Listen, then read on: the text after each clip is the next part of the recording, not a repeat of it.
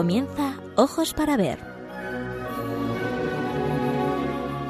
Hoy con la dirección de Alicia Pérez Tripiana.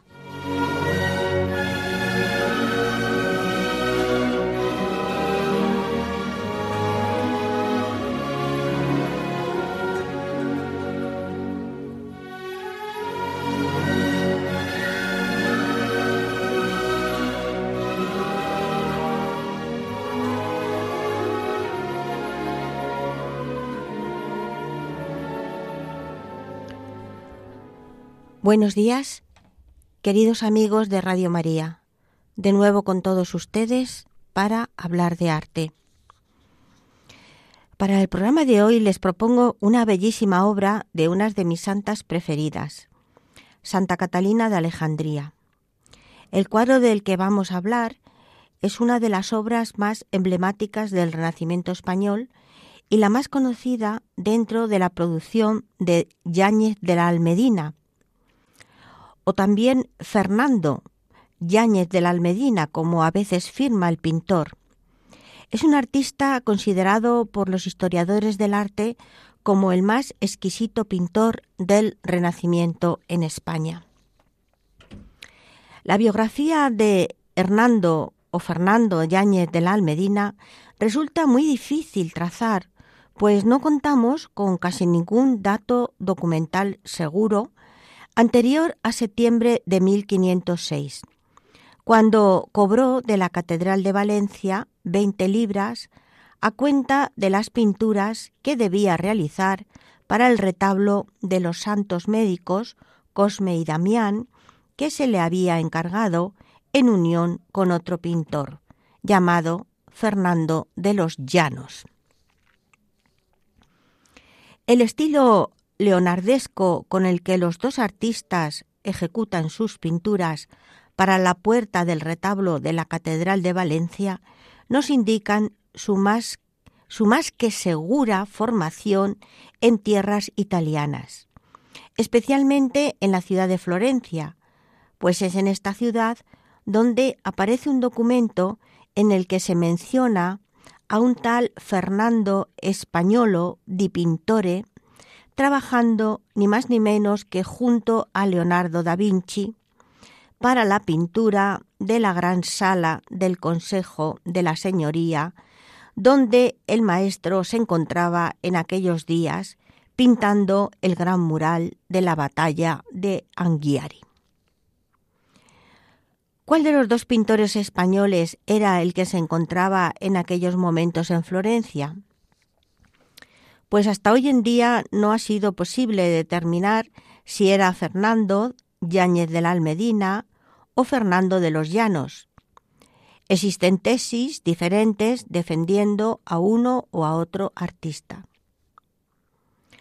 A su vuelta a España los encontramos a los Hernandos, como así eh, a veces firmaba o se les conocían, establecidos en Valencia en donde aparecen documentados por primera vez en 1506, fecha en la que pintaron el retablo de San Cosme y San Damián para la Catedral de Valencia, desgraciadamente quemado casi enteramente en 1936, y este retablo supuso el inmediato encargo en 1507 del retablo del altar mayor para la misma SEO, a los dos artistas. Así que fue en la ciudad de Valencia donde trabajaron juntos ininterrumpidamente hasta 1526. Firmaban Hernando o Fernando, hecho que generó la confusión durante bastante tiempo por creer que eran un mismo pintor. Como ya les he dicho, eran conocidos como los Hernandos. Su técnica y estilo es en ocasiones tan parecida, especialmente en aquellas obras, que los especialistas no se ponen de acuerdo sobre la atribución de estos trabajos. Muy interesantes son sus obras pintadas, como les decía, para las puertas del altar mayor de la catedral. Y también muy importantes las tablas, las doce tablas de la vida de la Virgen para el retablo. Pues, son, pues están mm, representando estas pinturas el establecimiento del modelo leonardesco en tierras levantinas. Yáñez de la Almedina también eh, tenemos documentos de algún trabajo realizado por el pintor en la ciudad de Barcelona en 1515, pero casi toda su obra conservada corresponde al periodo valenciano. Los Hernandos, es decir, los dos artistas, sabemos que abandonaron Valencia antes de 1520, dirigiéndose a ciudades diferentes. Hernando de los Llanos marchó hacia Murcia y Yáñez de la Medina hacia Cuenca. Allí en Cuenca es donde se encontraba en 1531 pintando varios retablos, noticia que eh, es la última conservada sobre este pintor. A modo de resumen, podemos establecer pues tres periodos importantes en la creación de Yáñez de la Almedina, que es al que realmente estudiamos hoy. Una primera etapa italiana a la que se le atribuye los santos ermitaños del Museo Obrera de Milán, una segunda etapa, la valenciana, la más mm, importante, y una eh, conquense eh, final. Decíamos de la importancia de la introducción del estilo leonardesco en tierras levantinas, y así lo vemos reflejado sobre todo en la obra de Yáñez, pues en sus composiciones vemos la utilización del esfumato, del esfumato leonardesco, que proporciona a sus imágenes una gran dulzura en los rostros, también la claridad formal, la amplitud escenográfica de los fondos, así como la monumentalidad de las figuras, que se presentan en actitud serena y reposada, unido a la hábil conjugación de arquitectura monumental. Muy interesante también es la atención que presta a las calidades de ropas y objetos, hecho que nos recuerda la tradición de la pintura flamenca en la escuela española. Pero uno de los temas más apasionantes de la pintura renacentista española ha sido delimitar la formación artística de estos dos maestros, definiendo su personalidad y procurando destacar los rasgos individuales a través de su colaboración en empresas pictóricas. Según las palabras del insigne historiógrafo don José Camón Aznar, uno de los más importantes momentos de la pintura española del siglo XVI es precisamente ese en el que los Hernandos, con su introducción en nuestro país de las formas renacentistas de Leonardo da Vinci, crean toda una escuela. España, sigue diciendo don José Camón Aznar, tuvo la gran suerte de contar con estos dos grandes pintores, que divulgaron más temprano incluso que en algunas escuelas de la propia Italia las novedades experimentadas por Leonardo. Formas cargadas no sólo de belleza, sino proyectadas desde la idea. Es decir, auténticas creaciones más espirituales y misteriosas que rebasan el mundo de lo sensible. Su conocido claroscuro o esfumato, recuerden ustedes la famosa Mona Lisa o Gioconda, revelan con esta forma de tratar ese claroscuro, ese esfumato, no sólo los matices de la piel, sino las reflexiones del alma, que aparecen así trascendiendo a los propios cuerpos. También nos recuerda cómo el estilo leonardesco, nos sigue diciendo el historiador, no cayó en un terreno eh, eh, novedoso totalmente, pues ya había sido preparado por dos pintores muy importantes italianos, Francisco Pagano y Paolo de San Leocadio, pintores italianos llamados por el cardenal Rodrigo Borgia, futuro Papa Alejandro VI, cuando fue nombrado obispo de Valencia en 1458. Los Hernando, con sus aportaciones italianas, partiendo de todos estos pintores que habían llegado eh, desde Italia, fueron los que trazaron las líneas esenciales hasta la llegada del naturalismo tenebrista a nuestra pintura.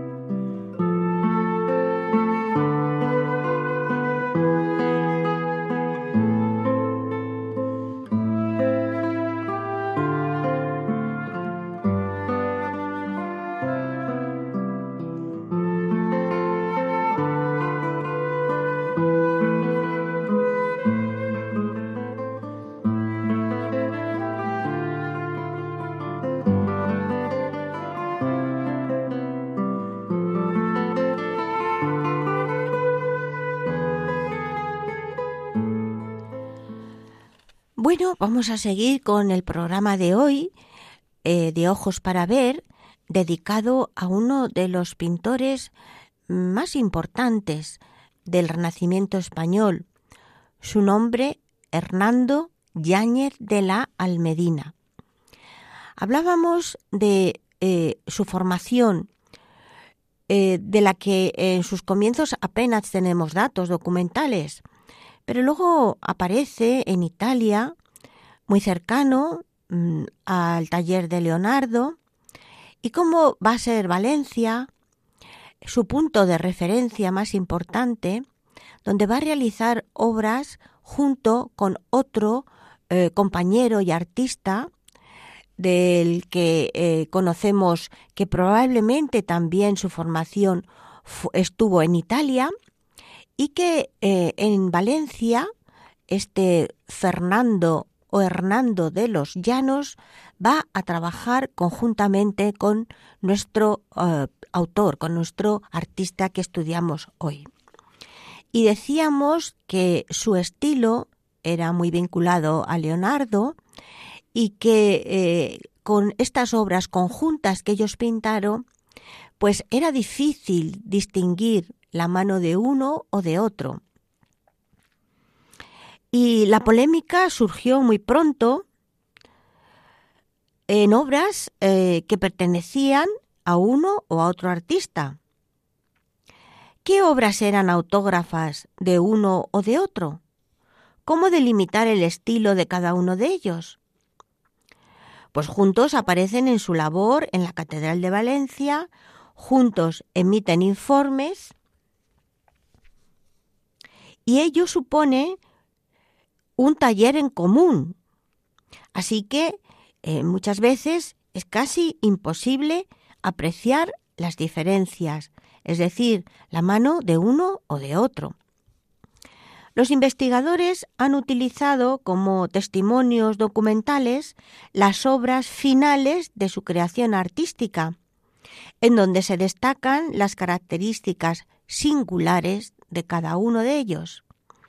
Y es a través de estas pinturas donde podemos rastrear su estilo autónomo y sus rasgos independientes en las empresas mancomunadas. Pero mm, también hay una duda que debemos de aclarar y es esa pregunta que nos hacemos. ¿Cuál de los dos Fernandos o Hernandos estuvo en el taller de Leonardo? Bueno, pues aquí hemos tenido que volver a acudir al profesor Camón Aznar, que en el Suma Artis, eh, él está mucho más cercano a la figura a que el que estuvo en el taller de Leonardo fuera Yáñez de la Almedina. Nos dice el historiador porque su técnica se adhiere mucho más a la de Leonardo. Repite sus tipos y sus fisonomías. También el difícil escorzo de sus rostros, las sonrisas entreabiertas, el valor de sus esfumatos, esos esfumatos que poetizan toda la obra. También el intimismo tan radiante de sus expresiones, las miradas contemplativas y el desarrollo de los paños, de los tejidos en gruesos pliegues de blanda caída que nos hablan una y otra vez de, esa modalidad artística del maestro Leonardo. Diferente es el estilo de Hernando de los Llanos, pues sus obras en la región murciana nos revelan a un artista, también un artista dentro de las normas italianas y cercano a el estilo leonardesco, pero mucho más realista y con un dibujo mucho más duro. Pero bueno, hoy en día se sigue investigando sobre las bases que hemos comentado y seguro que gracias a los nuevos adelantos técnicos, como la reflectología de rayos infrarrojos, los expertos tengan más pruebas de las obras que pertenecen a uno o a otro pintor. Pero la obra que hoy vamos a estudiar pertenece sin la menor duda a Yáñez de la Almedina, singular pintor, como le llama Gómez Carrillo de Albornoz. Obra espléndida, tal vez su obra maestra. Es la Santa Catalina de Alejandría, que se encuentra en el Museo del Prado.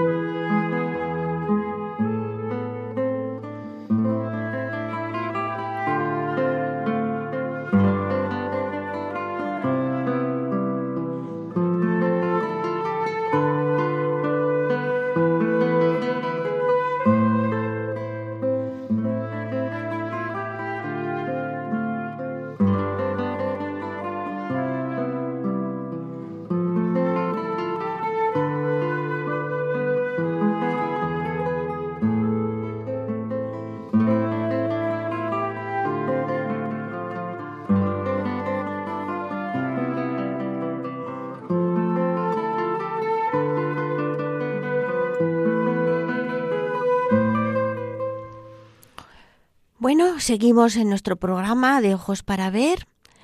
Eh, hoy estamos hablando de una bellísima obra que vamos a continuación a describir, que es Santa Catalina de Alejandría, de uno de los pintores singulares, decían, más eh, importantes, ¿no? El que introduce el estilo leonardesco en tierras levantinas, su nombre Fernando Yáñez de la Almedina. Es una obra que pinta hacia 1510 un óleo sobre tabla de 2,12 por 1,12 centímetros.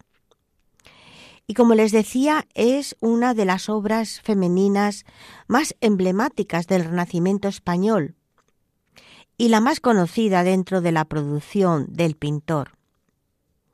Ambas consideraciones se deben a la proyección que el Museo del Prado ha brindado a la obra icono imprescindible de las salas de pintura española del siglo XVI, obra que llegará oficialmente a la institución en 1946. Según la leyenda dorada de Jacopo de la Vorágine, Santa Catalina de Alejandría era una joven princesa llena de sabiduría y virtud, entregada al amor de Dios. La bella muchacha rechazó el matrimonio con el emperador Maximino y encontró por ello un largo martirio. Padeció el suplicio con una rueda dentada y finalmente la decapitación. Hablaremos más largo y tendido, muy interesante, sobre esa iconografía de, la, de Santa Catalina de Alejandría, que surge eh, a partir mm, de edad muy temprana, de una edad muy temprana, y que vamos a ir viendo cómo va evolucionando. Los distintos episodios de la leyenda fueron representados con asiduidad, a menudo a modo de secuencias narrativas, en donde los creyentes podían seguir los heroicos episodios de la santa. Esta forma de representación propia del mundo gótico pervivió en nuestro país a lo largo del siglo XVI. Pero Yáñez, asumiendo plenamente las nuevas fórmulas del Renacimiento italiano, optó por una imagen de Santa Catalina sin componentes narrativos, solo sugeridos por medio de la presencia de los atributos de la santa, como son la espada de la decapitación, un fragmento de la rueda torturadora, la noble corona que señala su cuna, la palma del martirio y el libro que acredita su sabiduría. En la obra se percibe, sobre todo, una figura monumental y serena que entronca directamente con la obra de Leonardo la corpulencia escultórica de la, figura, marcando una poderosa vertical contrarrestada elegantemente por los armónicos movimientos de los brazos. Es un rasgo característico de Yáñez, quien sigue en ello sin duda a el perugino. Toda la figura presenta una gran claridad conceptual que se subraya por una iluminación límpida y calma que proclama la captación de un momento único y eterno. Al igual que el modelo femenino, la arquitectura del fondo será nuevamente retomada en otras ocasiones por el pintor, también extraídas de modelos florentinos. Es un espacio regio en torno a la santa, que potencia su monumentalidad y define la composición y el espacio.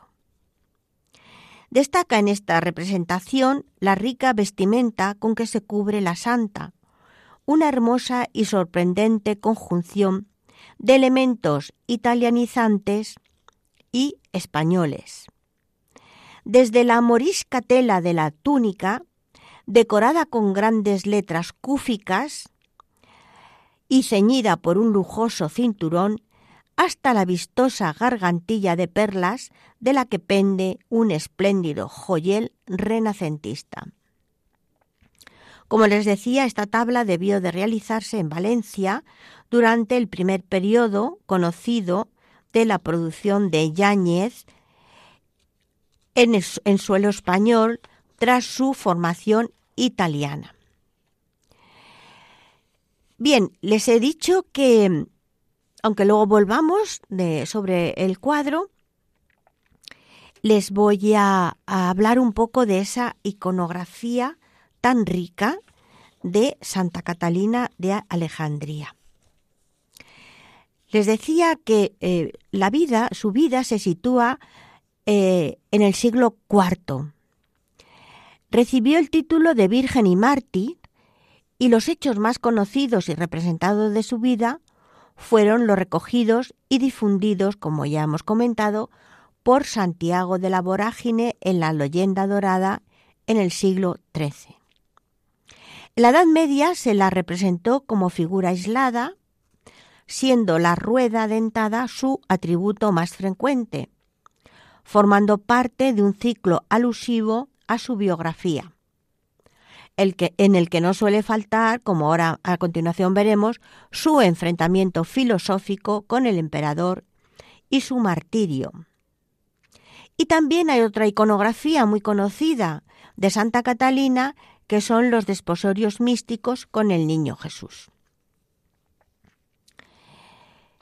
Pero vamos a incidir en eh, los episodios narrados por eh, Santiago de la Vorágine en la leyenda dorada. Según este autor, la santa procedía de la familia real y había sido educada en las artes liberales.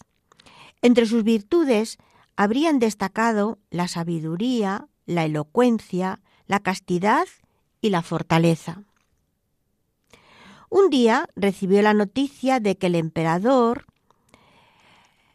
había convocado a sus ciudadanos para hacer un gran sacrificio ante los ídolos paganos y había amenazado con castigar a los cristianos que no acudieran a tal evento.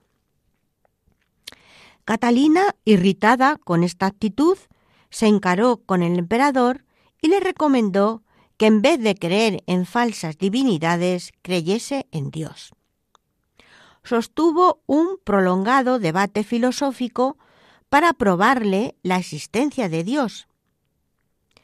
El emperador, disminuido ante la inteligencia de la santa, mandó posponer la discursión y continuarla después de las celebraciones paganas. A continuación ordenó encerrarla en su palacio. Pero no satisfecho con los resultados del debate, escribió a los sabios gramáticos y retóricos para que rebatieran a la santa. Sin embargo, Catalina fue visitada por un ángel y éste le anunció que derrotaría a los sabios. Y aunque los sabios trataron de hacerle dudar de la encarnación de Cristo, Catalina consiguió vencerlos. Los cincuenta sabios dijeron al emperador que si él no era capaz de rebatir tales argumentos, pues que se convirtiera al cristianismo. El emperador enfurecido mandó quemarlos en una hoguera. Pero los sabios, en contacto con Santa Catalina, se habían convertido y tenían miedo de morir sin ser bautizados antes.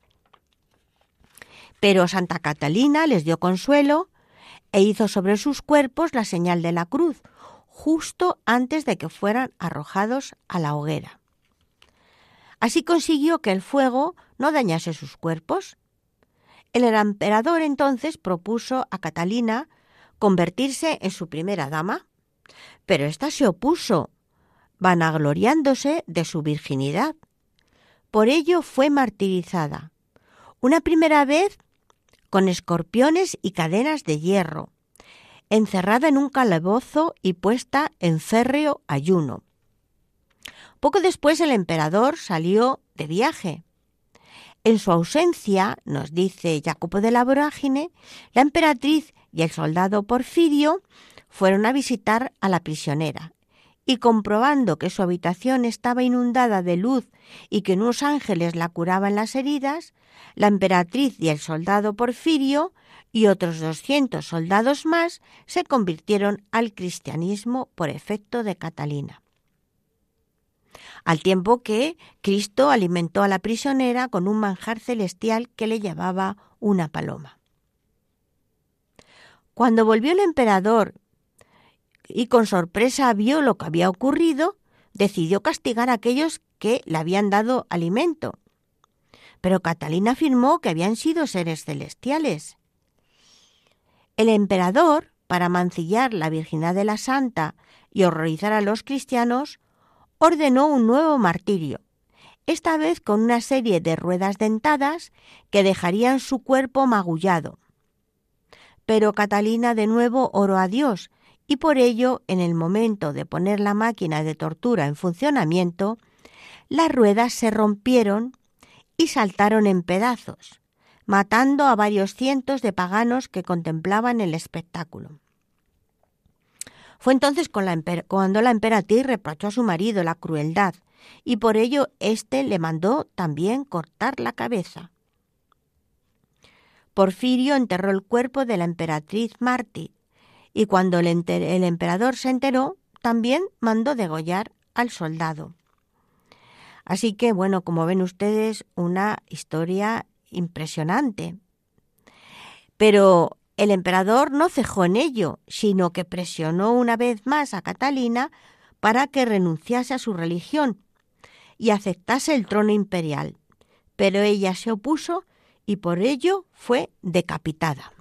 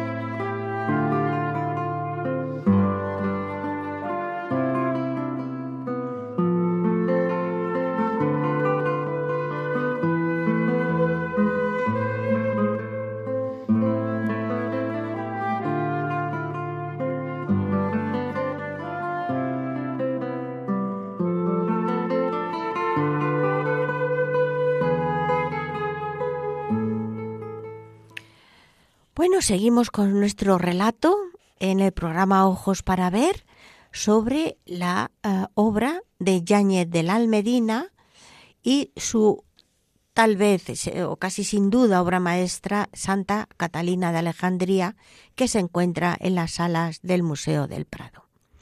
Estamos hablando en estos momentos de la iconografía de la santa, de ese relato legendario de su vida que se extendió rápidamente a partir del siglo IX y que culminó en la obra de Santiago de la Vorágine del siglo XIII. O sea, como verán ustedes, Santiago lo que hace es retomar parte de este relato legendario. Pero entre las fuentes previas al propio autor de la leyenda dorada, pues contribuyeron muchísimo otros, otros documentos. Eh, Medford en 1983 sostiene que la historia difundida en la leyenda dorada podría ser una elaboración a raíz de las noticias dadas por Eusebio en su historia eclesiástica del siglo IV sobre una mujer anónima de Alejandría que resistió los avances lujuriosos del, em-, del emperador Maximino, o Magencio tal vez, pero para otro investigador como, es, como fue Halt, que en 1987 nos habla de que el primer relato de la vida de Santa Catalina se escribe en el siglo IX y se inspira en la historia de Hipatia, filosa, filósofa pagana de Alejandría, famosa por su erudición y sabiduría, y que murió en el 415 probablemente eh, a manos de un grupo de religiosos fanáticos. Sin embargo, se sigue investigando y parece ser que la fuente más antigua es la de Pasio, redactada primero en griego en el siglo del siglo VI al siglo VIII y traducida después al latín en el siglo IX. Así que como ven ustedes, pues hay una serie de textos eh, que se fueron alimentando unos de otros hasta llegar al texto que hemos utilizado, en el que se unen estas fuentes y que va a ser en ese siglo XIII, Jacopo de la Vorágine, el que lo va a difundir y el que va a tener más impacto iconográfico, sobre todo en los artistas, porque lo van a utilizar para desde luego sus obras con esta cantidad de símbolos y de alegorías tan interesantes. Pero otra difusión de la iconografía de Santa Catalina no solo se, debió al impacto de las fuentes escritas, sino también al conocimiento de sus reliquias. En Oriente, el interés por sus reliquias fue muy temprano, puesto que se afirmaba que éstas habían sido depositadas en el monasterio del Sinaí por los ángeles. En el siglo IX, tras la invención o descubrimiento de dichas reliquias en el Sinaí, el monasterio se puso bajo su advocación y su culto reemplazó en cierta medida al de Moisés y la zarza ardiendo. Después, en el siglo XI, Simeón, un monje del Sinaí, viajó a Rouen, a Francia, para recibir la limosna anual de los duques de Normandía, llevando con él parte de las reliquias de la santa y facilitando, por tanto, la difusión de su culto por Occidente. De este modo, las reliquias de Catalina quedarían repartidas entre el Sinaí y Francia. Desde el siglo XI, el culto a Catalina de Alejandría, por lo tanto, se popularizó en Francia. Y en el XII se extendió por toda Europa gracias a los cruzados. Es a partir de entonces cuando gozó de una popularidad no solo en Francia, sino también en Italia, en Alemania, donde a partir de la Baja Edad Media se la incluyó en el grupo de los 14 intercesores. Esta extensión geográfica y cronológica pues nos da eh, noticia de la importancia de esta santa. De acuerdo con su origen oriental y el primer hallazgo de sus reliquias en el Sinaí, nos encontramos también los primeros iconos, la primera iconografía que, como la mayor parte del arte eh, europeo, surge en Bizancio y después en la Edad Media, como estamos viendo, va a llegar a Occidente. Así que, eh, como ven ustedes, muy, muy interesante eh, todas estas iconografías sobre Santa Catalina de Alejandría, que en algunas veces ha habido una cierta confusión con Santa Catalina de Siena, pero que como ven ustedes no tienen nada ah, que ver. Así que retomamos un poquito el cuadro y hablamos de cómo Yáñez representa a Santa, Catalina en primer término de pie, de cuerpo entero y delante de una arquitectura. En la parte baja esa arquitectura vemos la impronta renacentista porque la vemos eh, que está construida con un excelente mármol. Y sin embargo, en la parte alta de esa arquitectura es morisca, porque está construida imitando la piedra y el ladrillo.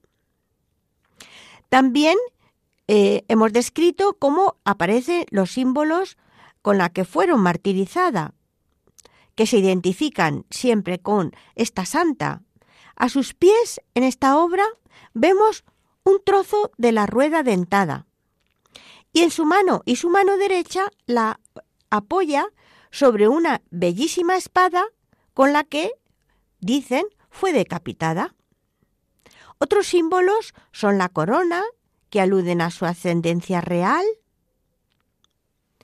esa corona que la vemos depositada sobre la parte alta de esa construcción que decíamos eh, entre italiana y morisca.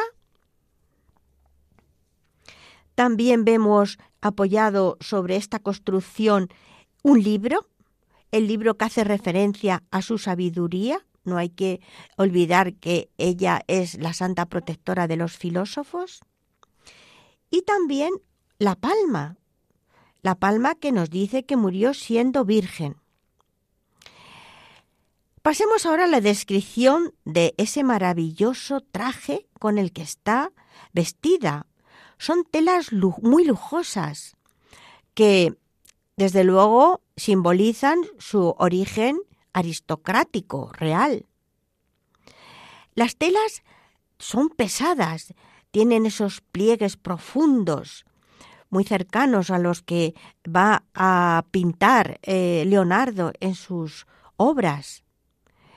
el color azul es el que eh, va a mm, tener un protagonismo en su vestido, en su, en su, en su vestido. Pero sin embargo, el manto que la rodea va a estar eh, pintado en un color rojo, brillante, púrpura, bellísimo.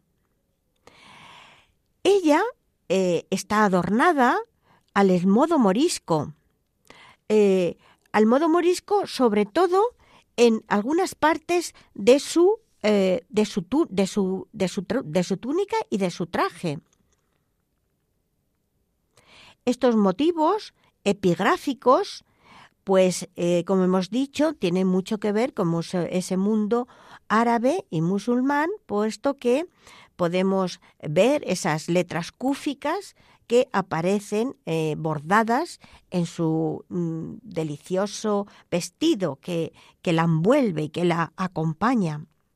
También vemos eh, un velo eh, trabajado a través de unos, em, unas pinceladas transparentes que mm, podemos ver a través de ellas con, un, con una técnica excepcional y un maravilloso collar de perlas, oro y piedras preciosas.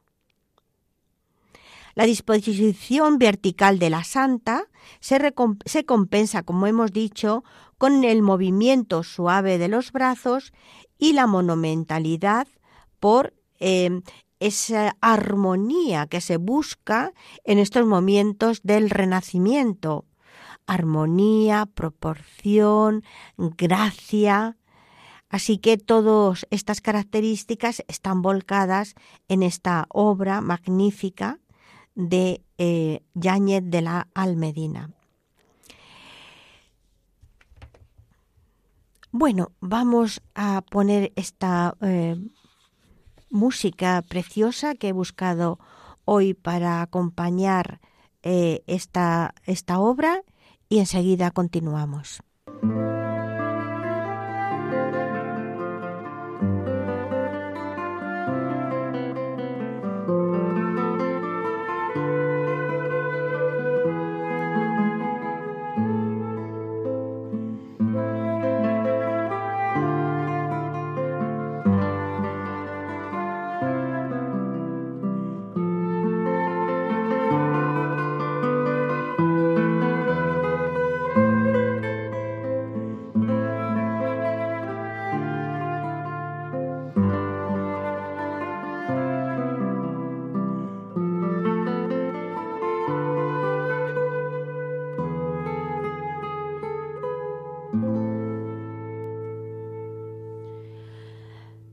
Bueno, pues eh, seguimos en nuestro programa de Ojos para Ver, hoy hablando de una figura muy importante, no solamente por la, de la obra de la que está representada, sino como ser una de las santas eh, más apreciadas desde eh, el siglo IV, pero sobre todo a partir de la Edad Media, que se va a difundir su culto a través de los cruzados, como hemos comentado, como hemos comentado, pues por toda, por toda Europa.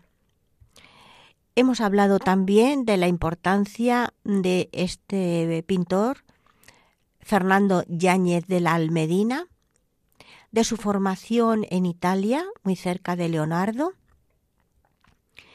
Y eh, no quería dejar eh, de hablar, antes de terminar el programa de hoy, de que la estancia de, de Yáñez, en Italia no es ni mucho menos eh, anecdótica, puesto que fueron numerosos artistas españoles y de otras nacionalidades los que viajaban allí a Italia para completar su aprendizaje, ayudando eh, esto a expandir el estilo renacentista.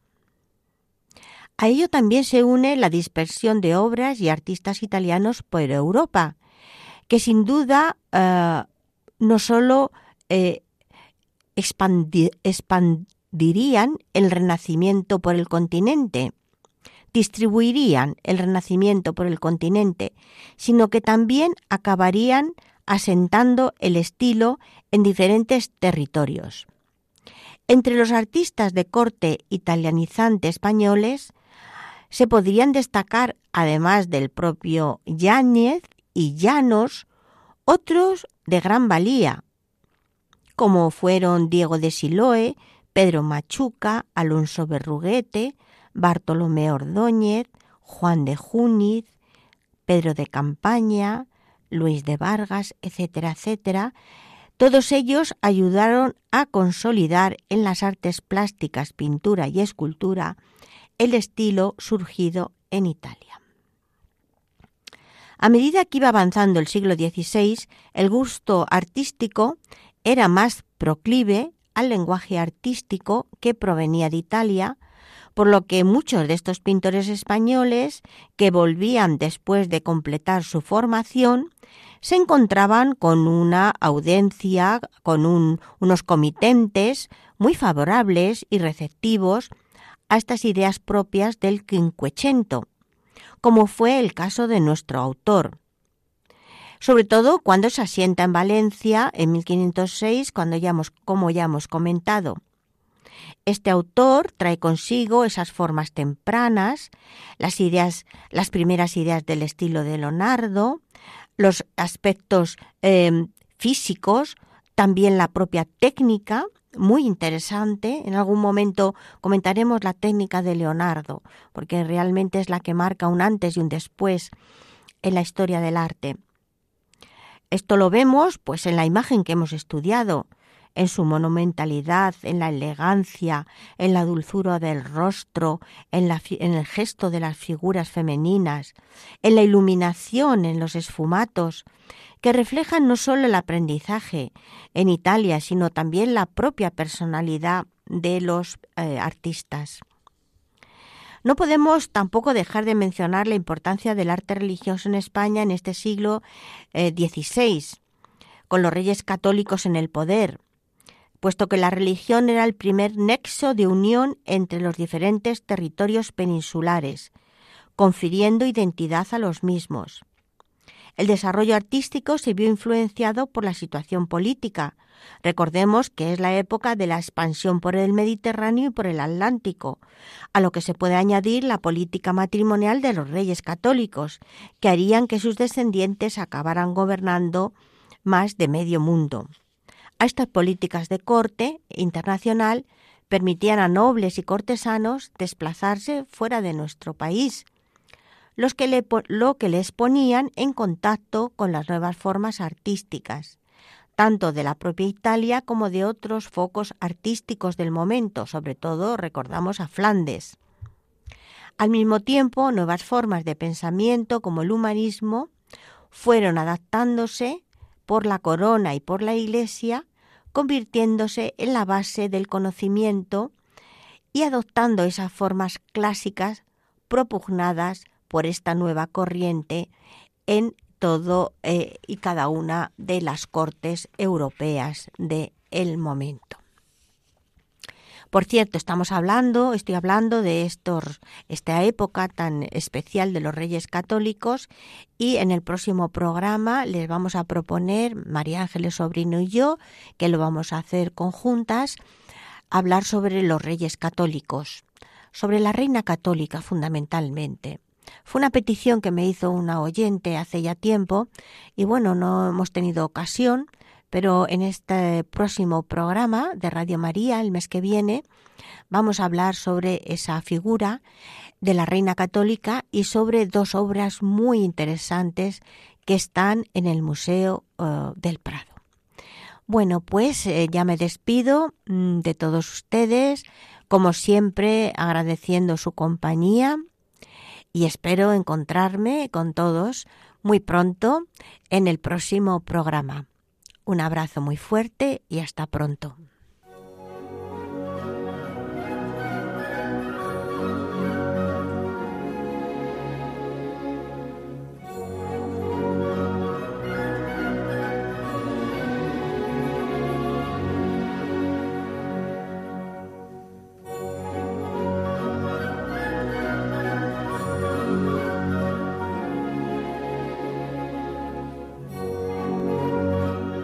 Escuchado en Radio María Ojos para Ver. Con la dirección hoy de Alicia Pérez Tripiana.